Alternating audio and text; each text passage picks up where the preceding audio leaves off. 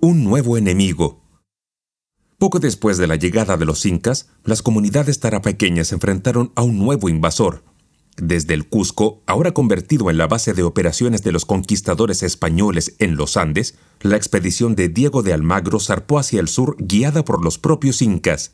Tomaron el camino de la cordillera y cruzaron las montañas a la altura de Copiapó. Al cabo de unos meses regresaron al Cusco cruzando el desierto de Atacama en pequeños grupos de seis a ocho personas. Almagro y su grupo fueron los últimos en salir de Copiapó.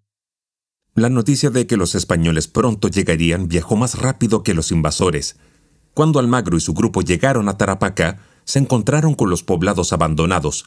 En Pica constataron que quienes habían llegado primero estaban muertos, sus cadáveres habían sido despedazados y sus sesos estrellados contra las paredes ensangrentadas.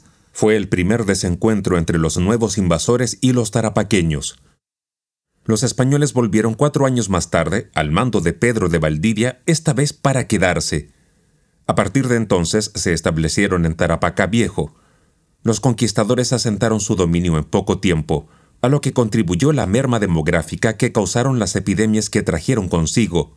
Parte de su éxito radicó en que no solo utilizaron los asentamientos y la vialidad incaica para establecerse en territorios desconocidos, sino que también aprovecharon el aparataje administrativo del Tahuantinsuyo o Imperio de los Incas en beneficio del Imperio Español.